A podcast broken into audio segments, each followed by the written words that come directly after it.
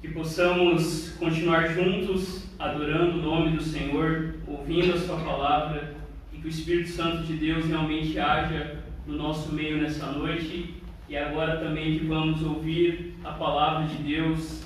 Continuamos desde janeiro estudando a palavra de Deus em Gálatas e hoje nós vamos meditar, estudar e ouvir Deus falando conosco também numa porção desse evangelho precioso segundo Gálatas. E eu convido vocês a abrirem a palavra de Deus em Gálatas, capítulo 6, e nós faremos a leitura a partir do versículo 6 até o versículo 10. Na semana passada não foi um sermão muito presbiteriano, foi um sermão só de dois pontos, né? E hoje, de, desse um ponto que seria o sermão domingo passado, eu achei melhor deixar para fazer três nesse, nessa pequena porção do verso 6 até o 10, porque há aqui muito ensinamento e muitas verdades de Deus para o nosso coração. Gálatas capítulo 6, a partir do versículo 6 até o versículo 10. Todos encontraram? Ouça com fé a palavra de Deus que nos diz assim: Mas aquele que está sendo instruído na palavra, compartilhe todas as coisas boas com aquele que o instrui. Não se engane, de Deus não se zomba, pois aquilo que a pessoa semear, isso também colherá. Quem semeia para sua própria carne, da carne colherá destruição. Mas quem semeia para o Espírito, do Espírito colherá vida eterna. E não nos cansemos de fazer o bem, porque no tempo certo faremos a colheita, se não desanimarmos. Por isso, enquanto tivermos oportunidade, façamos o bem a todos, mas principalmente aos da família da fé. Feche seus olhos, vamos ao Senhor em oração. Graças te damos, Senhor, pois tu nos deste na criação a missão de cultivar e guardar a tua boa criação. Tu nos fizeste semeadores da tua missão e queremos continuar a semear a boa semente no ministério da tua igreja, em nossa santidade pessoal e na prática do bem em nosso mundo, para que as pessoas vejam as nossas boas obras e glorifiquem o Senhor, o nosso Pai que está no céu. Fala conosco por meio da tua palavra, que o teu santo evangelho, por meio do teu Espírito Santo, nos leve a manifestar a tua vontade e também perceber que aquilo que nós plantamos, nós colhemos.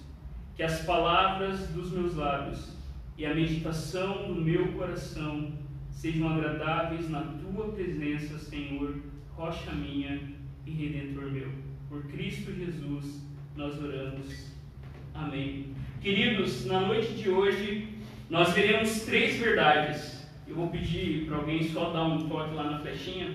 A primeira verdade que nós veremos é semeando a palavra. A segunda, semeando a santidade. E a terceira, semeando o amor. Fique com a sua Bíblia aberta e acompanhe o texto bíblico. O primeiro campo que o apóstolo Paulo nos fala é o campo do ministério da igreja. Paulo, irmãos e irmãs, fala sobre a instrução na palavra. Observe no texto que Paulo nos mostra uma realidade que acontecia na igreja do primeiro século e que aconteceu durante muito tempo na vida da igreja, acontece até hoje, Existem pessoas que ensinam e existem pessoas que aprendem. Paulo está falando de um ministério que já existia na igreja, que é o ministério do ensino e do discipulado. A igreja é lugar de ensino e de instrução, pois na própria grande comissão, quando o Senhor nos comissionou a fazer discípulos, lá o próprio Senhor Jesus nos disse que nós devemos ensinar os discípulos a guardar todas as coisas que ele ensinou. E essa ideia de educação, de instrução na palavra de Deus, está presente também, por exemplo, em Deuteronômio, quando nós sabemos naquele texto conhecido que nós devemos desde pequeno ensinar as crianças na lei do Senhor. E também está presente nos livros de sabedoria. E quando nós olhamos para essa realidade da instrução na palavra de Deus, nós vemos, por exemplo, Lucas. Lucas, quando escreve seu evangelho para Teófilo, ele escreveu o seu evangelho para que Teófilo tivesse plena certeza de tudo que Jesus tinha ensinado, tendo como base as testemunhas oculares e os servos da palavra de Deus. Lucas escreve o seu evangelho para que as pessoas fossem ensinadas sobre Jesus Cristo. E quando nós olhamos em Atos, nós vemos que o próprio Apolo também foi instruído na palavra de Deus e continuava a ser ensinado por Priscila e Áquila. E por exemplo, nós vemos Paulo, quando escreve a sua carta em 2 Tessalonicenses, ele diz: Portanto, irmãos, tendo em mente todas essas coisas, e apeguem-se às tradições que lhes transmitimos, seja pessoalmente, seja por carta. A primeira verdade que nós vemos aqui, irmãos e irmãs, a coisa mais importante que nós precisamos ter na nossa vida é a palavra de Deus, é ser ensinado na palavra de Deus, é conhecer a palavra de Deus, porque é a palavra de Deus que transforma a nossa vida, é a palavra de Deus que faz surgir uma nova criação que já começou no nosso coração.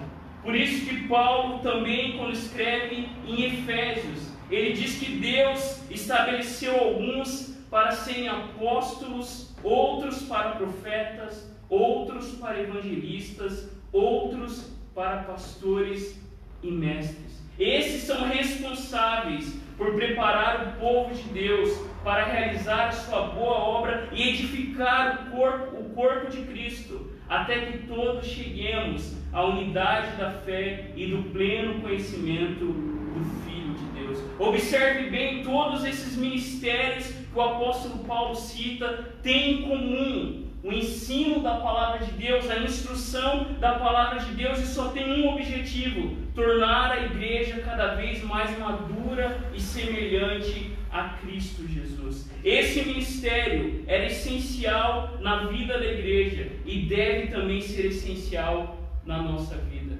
O termo aqui usado, você pode ver no texto, instrução. Eu lembro que até um tempo, muito tempo atrás, eu postei uma foto das crianças, quando eu dava aula na terça-feira, e coloquei assim, catequese para as crianças. E a gente tem um preconceito com alguns termos que a gente acha que é da igreja católica. E catequese, essa palavra que está aí no seu texto, instrução, dá origem à palavra catecúmenos. Aqueles que chegavam na igreja, na igreja antiga, eram chamados de catecúmenos. Até hoje ainda tem igrejas, né? aqui era classe caminhando, classe pedalando, né? Mas tinha, tem igrejas que até hoje não tem classe de catecúmenos. E lá na igreja antiga, esses catecúmenos eram ensinados na palavra de Deus. E eles eram ensinados no longo tempo. Há um concílio, o concílio de Elvira, que diz que tinha que levar dois anos para se tornar membro da igreja de Cristo Jesus. Era o contrário.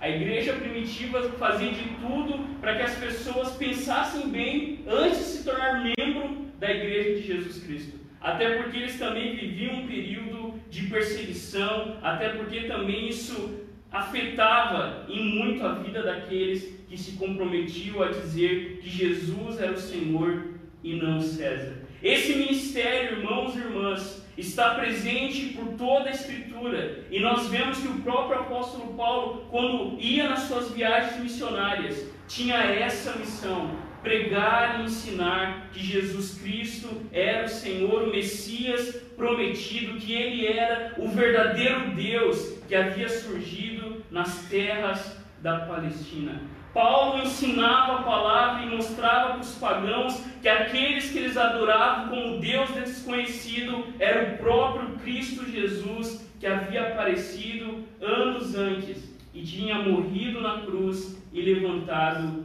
dos mortos. Por isso, irmãos, o que nós precisamos é aprender a palavra de Deus e ensinar a palavra de Deus. Não tem como ser igreja sem a palavra de Deus. Não tem como ser discípulo de Jesus sem estudar a Bíblia. Há um tempo atrás nós éramos conhecidos como o povo do livro. Você e eu precisamos estudar a Bíblia, porque, como disse um pastor muito conhecido, nunca vi um cristão útil que não fosse um estudante da Bíblia.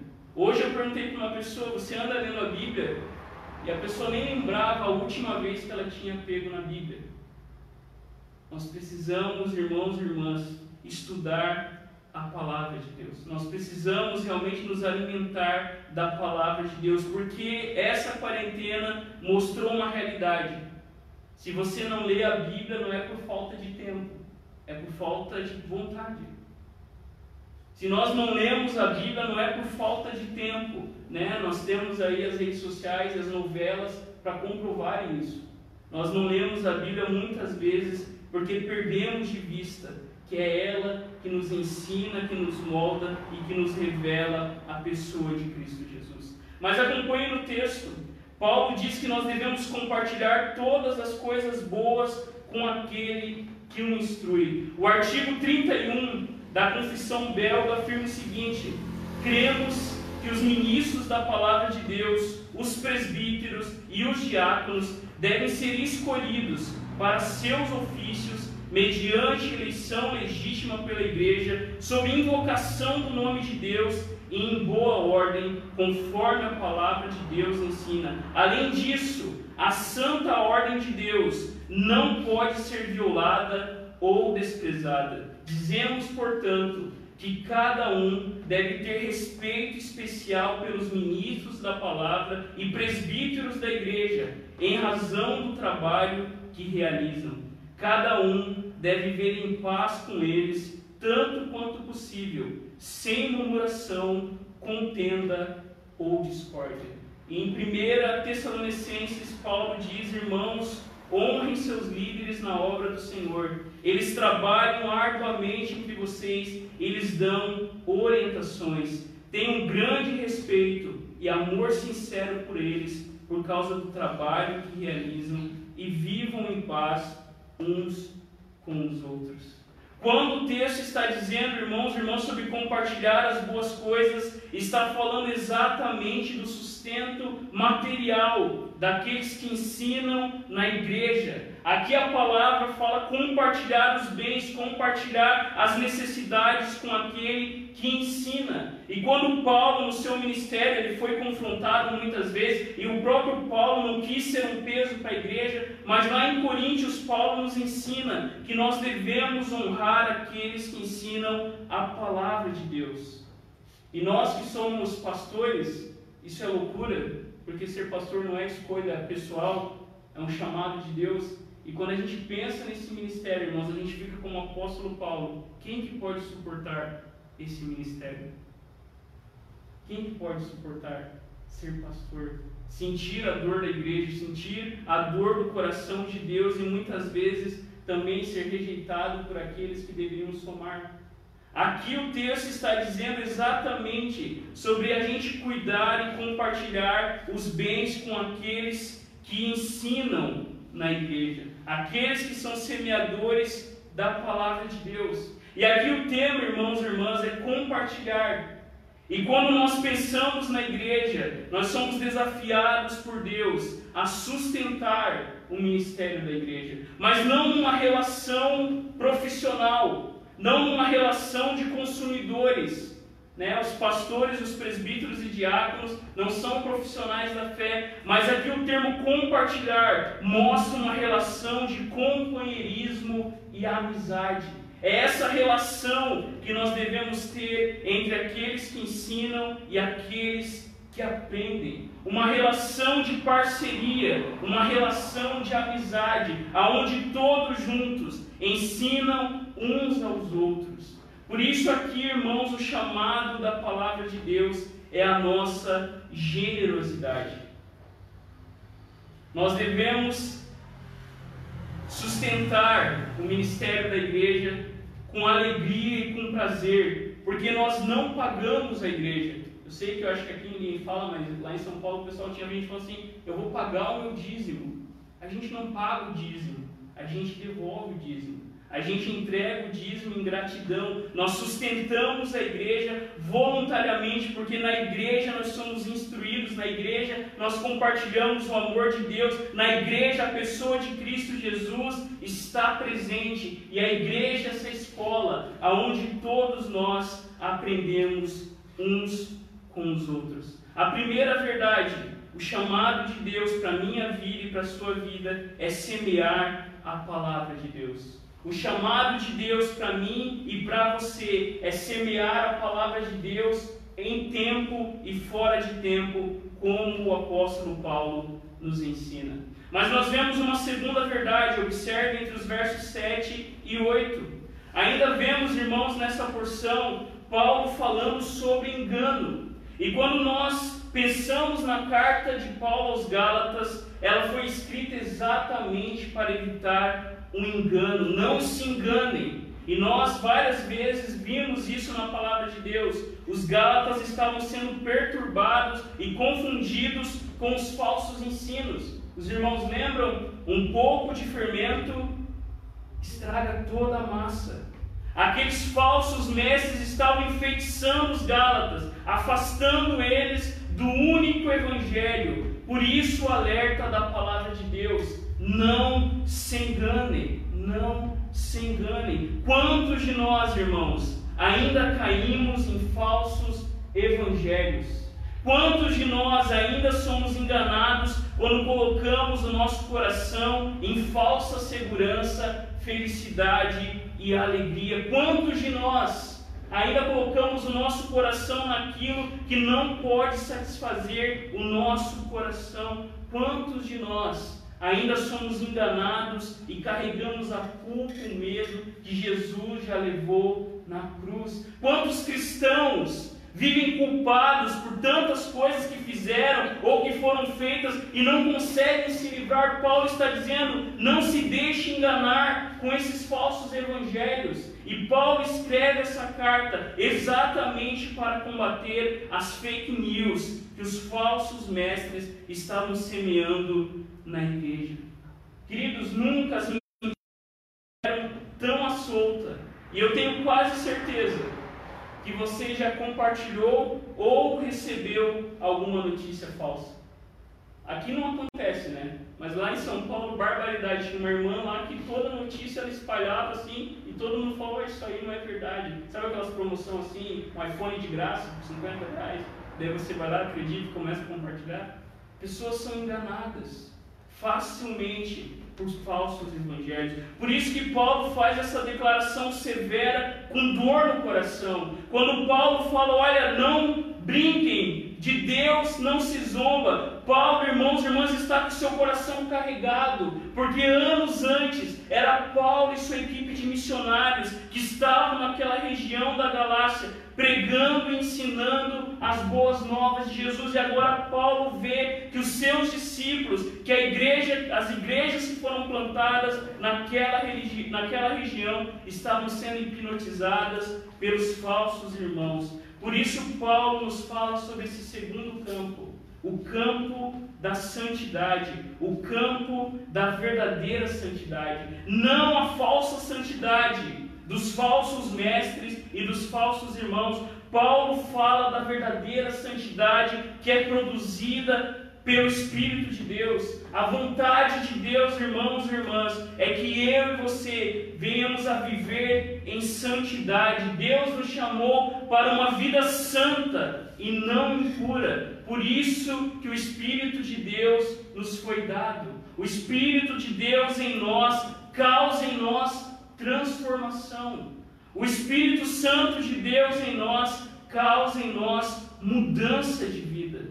Por isso, irmãos, aqui há uma verdade: de Deus não se zomba. Aquilo que eu planto, eu vou colher. Mas isso aqui não tem nada a ver com karma, né? Quando as pessoas acham que Eu já vi pessoas falando isso, olha, eu estou nessa vida sofrida porque na outra vida eu fiz isso, isso, isso, aquilo, e agora eu estou pagando pelo. Não. Quando a palavra de Deus fala que aquilo que você semear, você irá colher, na verdade ela está falando de uma verdade que a própria palavra de Deus nos ensina, que Deus nos ordena apontar aquilo que Ele nos ordena, e uma ameaça aqui. Há uma ameaça, mas há também uma afirmação gloriosa. Ao mesmo tempo que esse texto fala de Deus não se zomba, que pode soar como uma ameaça, soa também como uma afirmação gloriosa para aqueles que têm semeado no Espírito Santo. Nenhum ser humano poderá zombar de Deus e ficar impune se não se arrepender. Há uma famosa frase que eu acho que você já ouviu, que diz o seguinte: Esse Deus que foi expulso por Karl Marx do céu, retirado do inconsciente por Freud, banido da ciência por Darwin, assassinado por Nietzsche, transformado em delírio por Richard Dawkins, secularizado e relativizado por cristãos pós-modernos, em breve virá gloriosamente nas nuvens do céu, para espanto, terror e decepção dos incrédulos. De Deus não se zomba, irmãos. Um dia haverá um juízo e Deus manifestará a sua justiça sobre todos aqueles que zombam de Deus, sobre todos aqueles que matam crianças inocentes, sobre todos aqueles que matam pessoas pela cor da sua pele. Um dia Deus fará justiça. Aquilo que o homem plantar, ele irá colher. E para os ímpios e incrédulos que zombam de Deus, isso deve soar nos seus ouvidos como uma ameaça. De Deus não se zomba, porque haverá um dia, um juízo final, aonde todos os homens serão julgados diante do Senhor. O fim que Deus estabeleceu, determinou para esse dia, é manifestar a sua glória, a glória da sua misericórdia na salvação dos eleitos e a glória da sua justiça na condenação dos ímpios, que são injustos e desobedientes. Os justos irão então para a vida eterna e receberão aquela plenitude de gozo e alegria, mas os ímpios que não conhecem a Deus, nem obedecem ao Evangelho de Jesus Cristo, serão lançados nos eternos tormentos e punidos com a destruição eterna, proveniente não da separação de Deus, mas da presença do Senhor e da glória do seu poder. É o que afirma a Confissão de Fé de Westminster no capítulo 33. Queridos de Deus, não se zomba. Não há neutralidade. Não temos como escapar disso. Há apenas dois campos aonde nós semeamos. Ou nós semeamos na carne, ou nós semeamos no espírito. E aqui nós temos um princípio espiritual. Aqueles que zombam de Deus receberão a punição mas essa é uma afirmação gloriosa para mim e para você também. Porque se nós, irmãos e irmãs, plantamos no Espírito, nós vamos colher, porque o nosso trabalho no Senhor não é em vão. Enquanto para aqueles que não honram a Deus, isso soa, isso soa como uma ameaça. Para nós que semeamos no Espírito, isso é boa nova. Porque Deus, irmãos e irmãs, não deixa que as boas obras que os seus filhos fazem na terra passem despercebidas. A justiça de Deus será feita. No tempo certo, Deus recompensará cada um. Por isso que o texto diz que quem semeia para a sua própria carne, da carne colherá destruição. E nós vimos, irmãos, nos domingos atrás, que quando o texto fala semear para a própria carne, e quando fala que de Deus não se zomba, aqueles que semeiam na carne são aqueles que vivem na prática das obras da carne. Os irmãos lembram? A imoralidade sexual, a impureza, a sensualidade, a idolatria, a feitiçaria, a hostilidade, discórdia, ciúmes, excessos de raiva, ambições egoístas, dissensões, divisões, invejas, bebedeiras, festanças desregradas e outros pecados semelhantes. Essas pessoas que vivem na prática dessas coisas, sem arrependimento, experimentarão destruição. Aqui, irmãos, nós vemos as falsas tentativas de salvarmos a nós mesmos, de que só Jesus pode nos dar. Não há salvação e verdadeira felicidade fora de Jesus Cristo. E aqui, irmãos, eu lembro de um personagem que foi Santo Agostinho. E quem conhece a história de Santo Agostinho sabe que Santo Agostinho, né, a sua mãe, Santa Mônica, na tradição católica, ela orou né, durante anos pela conversão dos seus filhos. Leiam essa história. Né, até quando ela foi perguntada, você está com meu filho, né, vai se converter? E o bispo lá na época falou, olha, eu nunca vi as lágrimas de uma mãe não serem atendidas diante de Deus. E ela, durante muitos anos, orou pela conversão do seu filho, mas Agostinho, que estava na busca da verdade, ele caiu numa falsa doutrina chamada maniqueísta, de um cara chamado Mani, que ensinava que a matéria era ruim e que nós deveríamos então viver a vida a torto e direito. E Santo Agostinho, nas confissões, ele fala muito sobre isso. Ele tinha uma vida devassa. Ele vivia em bebedeiras, ele vivia tentando preencher o seu vazio. Ele só deu uma quietada quando ele se juntou com uma mulher e deu um pouquinho mais tranquilo, teve um filho com ela, mas Agostinho tinha uma vida realmente vazia. E ele tentava preencher o coração dele, ele não conseguia preencher com nada. E quando ele começou a ter contato com a fé cristã e com o cristianismo, há uma passagem né, mitológica até, a gente não sabe se isso aconteceu, quando Agostinho está sentado debaixo de uma árvore e ele escuta uma criança cantando: Toma e lê, toma e lê. E ele abre a Bíblia em Romanos, onde estava escrito: Revistam do Senhor Jesus Cristo. Aquilo foi o encontro de Agostinho com Deus. Revistam-se de Jesus Cristo. Ali Agostinho entendeu que a verdadeira alegria e felicidade, o verdadeiro prazer e sossego, como ele mesmo escreveu, escreveu nas suas confissões: Fizeste-nos para ti, e inquieto está o nosso coração, enquanto não sossegar em ti. Agostinho entendeu que semear na carne leva à destruição, mas quem semeia no espírito, do espírito colherá a vida eterna. Para aqueles que semeiam no Espírito, a afirmação de Deus não se zomba é uma afirmação gloriosa, porque se nós plantamos no Espírito, nós colheremos a vida eterna na destruição. E qual que é o fruto do Espírito? E nós vimos também, é amor, alegria, paz, paciência, amabilidade, bondade, fidelidade, mansidão e domínio próprio. Não há lei contra essas coisas. E aqueles que pertencem a Cristo Jesus crucificaram as paixões e os desejos da sua natureza humana. Aqui está essa afirmação maravilhosa. Que se nós, irmãos e irmãs, plantamos, semeamos no Espírito, nós colheremos o prazer e a vida eterna que já começa aqui. Aqui, irmãos, há uma afirmação apocalíptica que o mal continue a praticar a maldade, que o impuro continue a ser impuro, que o justo continue a viver de forma justa e que o santo continue a ser santo. Nas palavras de Jonathan Edwards, a terra é o único inferno que os cristãos irão suportar e o único paraíso que os descrentes irão desfrutar. O chamado de Deus, irmãos e irmãs, é que eu e você semeemos a santidade de vida, porque aquilo que nós plantamos, nós colhemos. Mas nós vemos uma terceira e última verdade. Observe os versos 9 e 10.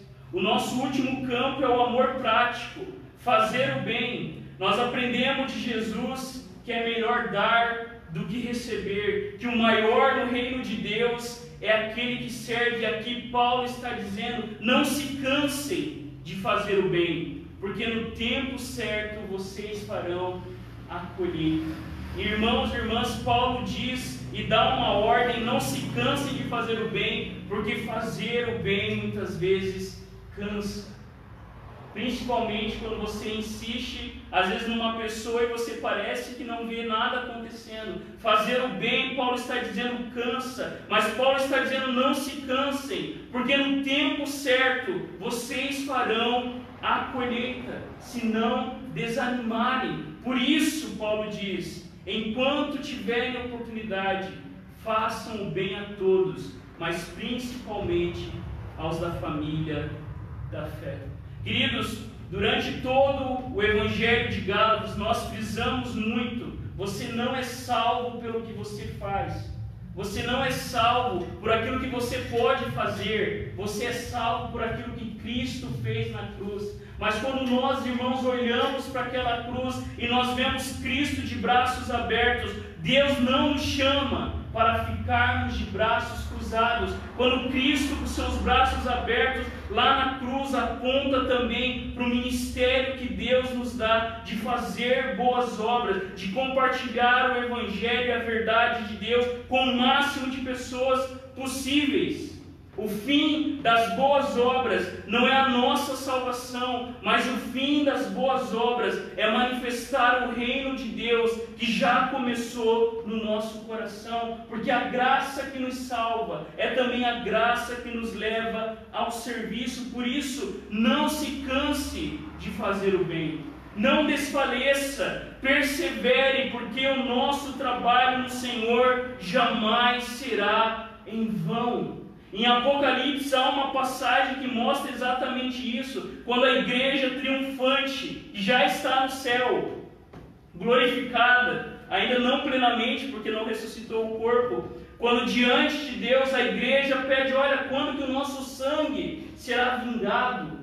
Quando que a justiça será feita, irmãos, não se canse de fazer o bem, porque o nosso trabalho no Senhor não é em vão. Não se canse de orar pela conversão do seu filho, porque cada lágrima que você derrama, Deus está vendo. Deus nos chama a perseverar na conversão da nossa família. Deus nos chama, irmãos e irmãs, a não se cansar de fazer o bem, o bem mais precioso que nós temos a fazer, mais do que qualquer coisa neste plano, é compartilhar e orar pela conversão das pessoas que nós amamos. Enquanto nós tivermos oportunidade, nós devemos, irmãos e irmãs, compartilhar o Evangelho e fazer o bem a todos aqueles que Deus coloca em nosso caminho. Porque, queridos irmãos, o que cabe a nós decidir é fazer com o tempo que nos é dado. Quem conhece Senhor dos Anéis? O que cabe a mim e a você, irmãos e irmãs, é decidir o que nós vamos fazer com as oportunidades que Deus tem nos dado a cada dia. Enquanto estivermos vivos, façamos o bem a todos, mas o bem mais precioso, compartilhe a verdade de Jesus Cristo, fale sobre a história de Deus e seu povo. E Paulo nos diz, mas principalmente aos da família da fé. Paulo está dizendo que nós devemos fazer o bem a todos, mas nós devemos também, irmãos e irmãs, viver o amor de Deus na nossa comunhão como igreja, e nós devemos assim ser um povo unido, um povo que se ama de tal maneira que mostra ao mundo que de fato Jesus é o Filho de Deus. Jesus orou pela unidade dos cristãos para que o mundo assim cresce que ele de fato era o Messias enviado por Deus. Como alguém afirmou, se você quer mudar o mundo, você quer mudar o mundo, volte para casa e ame a sua família. Se você quer mudar o mundo, aproveite o tempo que Deus tem te dado para investir na sua família, porque, queridos irmãos e irmãs, não é um grande poder que mantém o mal sob o controle, não é uma grande coisa que mantém o mal afastado, mas são as pequenas coisas, as tarefas diárias de pessoas comuns que mantêm o mal afastado, simples ações de bondade e amor. São as pequenas coisas, as tarefas diárias simples ações que Deus nos dá a oportunidade de manifestar a sua bondade, que traz irmãos e irmãs a este mundo o reino de Deus e a manifestação do senhorio de Cristo Jesus. E não foi isso que Deus fez por nós. Naquela cruz, em aparente derrota, em fraqueza, Cristo mostra o seu poder. É lá na cruz que Jesus faz o maior bem ao seu povo. Naquela morte da cruz, Jesus aproveitou aquela oportunidade, não abriu mão da sua missão, mas tomou o cálice da ira de Deus para que o seu amor e bondade chegasse até nós. Vejam, queridos, quão grande o amor que o Pai tem nos concedido ao ponto de sermos chamados filhos de Deus. Nós somos família de Deus, e porque somos família de Deus, nem a morte vai nos separar, porque nós estamos unidos no sangue de Cristo Jesus, e logo quando Cristo se manifestar, todos nós seremos como Ele. Três aplicações para a nossa vida. A primeira, como irmãos, nós temos semeado na igreja. Eu sou comprometido de coração com a minha igreja e o seu ministério local? Responda. Aonde nós temos investido aquilo que o Senhor tem colocado em nossas mãos, o nosso tempo, os nossos talentos, os nossos recursos? Eu sou dizimista. Eu oferto com gratidão e generosidade. Os irmãos sabem, nós tivemos há um tempo atrás uma reunião e nós mostramos os grandes desafios na vida financeira que nós temos. E nós colocamos como alvo nós alcançarmos R$ 3.500 por mês. E nós cremos, irmãos e irmãs, que se nós semearmos a palavra de Deus, se nós juntos, um vivendo a palavra de Deus com os outros, esses 3.500 não é nada perto daquilo que Deus pode fazer infinitamente mais. Mas nós devemos amar a igreja. Nós devemos, irmãos, irmãos, irmãos, irmãs, valorizar a igreja que o Senhor tem nos dado. Uma segunda aplicação, como eu e você temos semeado em nossa vida pessoal. Você cuida da sua vida pessoal, da sua vida devocional, do seu, da sua vida de oração com Deus, pelo Espírito Santo de Deus em nós nós podemos ser transformados de glória em glória. E Deus nos chama à santidade. Há uma frase que é verdadeira, irmãos. Deus não vai levar ninguém para o céu sem antes santificar essa pessoa na terra. A graça que nos salva é a graça que nos leva a cada vez pecar menos, porque o pecado matou o nosso Salvador. A graça que nos salva é a graça que nos transforma, porque é impossível uma pessoa convertida não ser transformada. É impossível uma pessoa que tem o Espírito Santo de Deus dentro dela e essa pessoa não ser mudada. Não há como, irmãos e irmãs, essa pessoa não ser realmente impactada pela presença do Espírito Santo. Mas nós precisamos lembrar também que podem haver quedas e haverão quedas. É, a gente não está falando que é uma coisa inatingível, muito pelo contrário. Nós sabemos, irmãos e irmãs, que o nosso crescimento em santidade, muitas vezes nós podemos cair em coisas terríveis. Mas se a boa obra de Deus começou em nós, Cristo Jesus, ele vai completar até o dia final. Uma terceira aplicação, como temos semeado em nossa vida pública. Como que a gente se preocupa, irmãos e irmãs, com o bem dos outros os nossos vizinhos, o nosso bairro, como que nós temos aproveitado as oportunidades que Deus nos dá para fazer o bem e compartilhar o Evangelho e encarnar o Evangelho com aqueles que estão à nossa volta. Quais oportunidades que Deus nos dá de manifestar o seu reino e endireitar aquilo que está fora do lugar. O chamado de Deus é fazer o bem a todos. O chamado de Deus é aproveitar esse tempo que nós temos com a Vou falar de uma coisa aqui que é uma coisa assim de outro mundo. Se a gente fosse fazer uma pesquisa nas igrejas evangélicas, quais são as famílias que ainda fazem culto doméstico? O que os irmãos acham que ia sair dessa pesquisa? O que, é, né? o que é culto doméstico? Né? Se falar para pessoas dessa geração mais nova, culto doméstico, que isso? Deus está nos dando a oportunidade, irmãos e irmãs, de ter mais tempo com a nossa família, de permanecer em casa e realmente junto com a nossa família, buscar o Senhor e prestar culto a Deus. Deus está nos chamando para nesse tempo semear em nossa família, para que assim logo os vizinhos percebam que Cristo está em nossa casa. Enquanto tivermos oportunidade, façamos o bem a todos, porque foi isso que Cristo fez na cruz em nosso favor. Feche seus olhos neste momento. Vamos ao Senhor em oração. Coloque a sua vida diante do Senhor. Seja, irmãos e irmãs, um estudante da palavra de Deus. Peça que o Espírito de Deus coloque essa graça no seu coração de realmente amar a Bíblia, de devorar a palavra de Deus, de gastar tempo. Se você tem dificuldade com leitura, existem aplicativos de áudio de leitura bíblica, existem infinitos recursos. Existem Bíblias de várias linguagens que podem nos ajudar nisso, mas invista no estudo da palavra de Deus. Ensine a palavra de Deus, aprenda a palavra de Deus. Semeie também em sua vida pessoal. Nós somos chamados à santidade, nós somos chamados a lutar contra o pecado. Que Deus nos faça cada vez mais, por meio do seu Espírito, um povo santo, um povo santificado para que assim possa ser, saber e que possamos perceber a diferença entre aqueles que servem a Deus e aqueles que não servem a Deus.